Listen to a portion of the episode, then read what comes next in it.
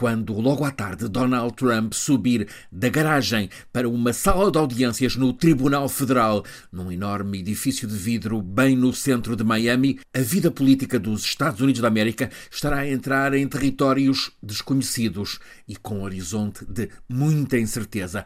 O ex-presidente, que pretende recandidatar-se no ano que vem e que, segundo uma sondagem deste último fim de semana, é desejado para presidente dos Estados Unidos por 62% dos eleitores republicanos, Donald Trump vai logo ouvir as 37 acusações que lhe são dirigidas por uma equipa de procuradores especiais. São acusações que, a serem todas provadas, implicaria que Trump passasse o resto da vida na prisão. O que está em causa hoje é o mais sério pacote de acusações de prática de crime alguma vez apontado a alguém que já foi presidente dos Estados Unidos. Há outros processos que estão ainda em fase de agregação de provas e altamente comprometedores para Donald Trump. Um deles sustentado por gravações em que se ouve a voz dele, Trump, então presidente, a pressionar um governante do estado da Geórgia para que, já depois da contagem de votos da última eleição presidencial 2020, esse governante encontrasse os 11.780 votos necessários para reverter o resultado eleitoral do Estado que tinha dado a Biden uma vitória decisiva. Há de ser difícil que Trump saia absolvido desse processo, mas em que ainda falta a formulação final da acusação. Por agora, já hoje, no Tribunal Federal de Miami, o que está em causa e aquilo de que Trump vai ser acusado é o desvio de milhares de páginas de documentos classificados que o ex-presidente levou da Casa Branca para a enorme mansão particular dele na Florida e que, quando foi verificado que tinham sido levados ilegalmente dos arquivos da presidência, Donald Trump resistiu a devolvê-los até que o FBI, numa vasta operação surpresa, os foi buscar.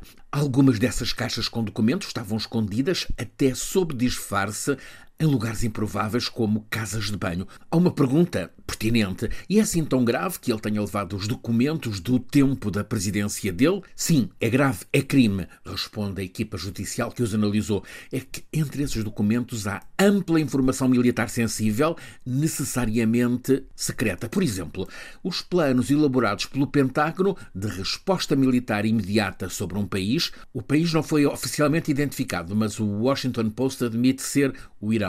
Resposta militar imediata dos Estados Unidos em caso de ataque desse país à América ou a um aliado. Naquelas caixas também estão documentos militares com informação secreta sobre capacidades militares e vulnerabilidades de países tanto aliados como hostis. Também informações sobre a localização declarada ultra-secreta de estruturas nucleares dos Estados Unidos. Ora, os procuradores argumentam que Donald Trump quis ficar com aqueles documentos para os usar se julgasse necessário. Poderiam ser determinantes elementos de pressão em alguma negociação dele, Trump. As 37 acusações hoje a Donald Trump estão condensadas em 49 páginas. Os procuradores acusam Trump de pôr em risco a segurança dos Estados Unidos da América. As evidências parecem poderosas e têm em cenário a mansão de Trump na Florida como espécie de Casa Branca sombra ou alternativa,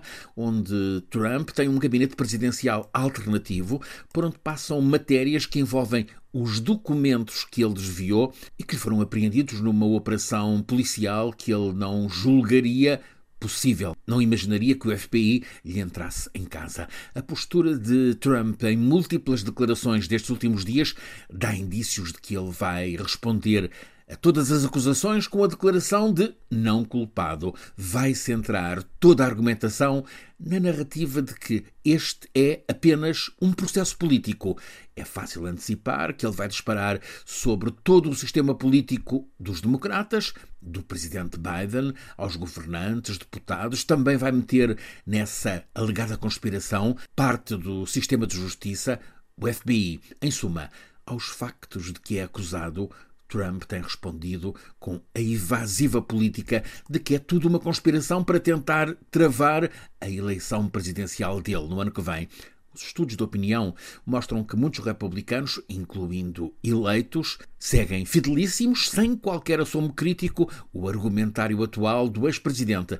Mas há uma faixa que poderá rondar 25% do eleitorado republicano que se distancia.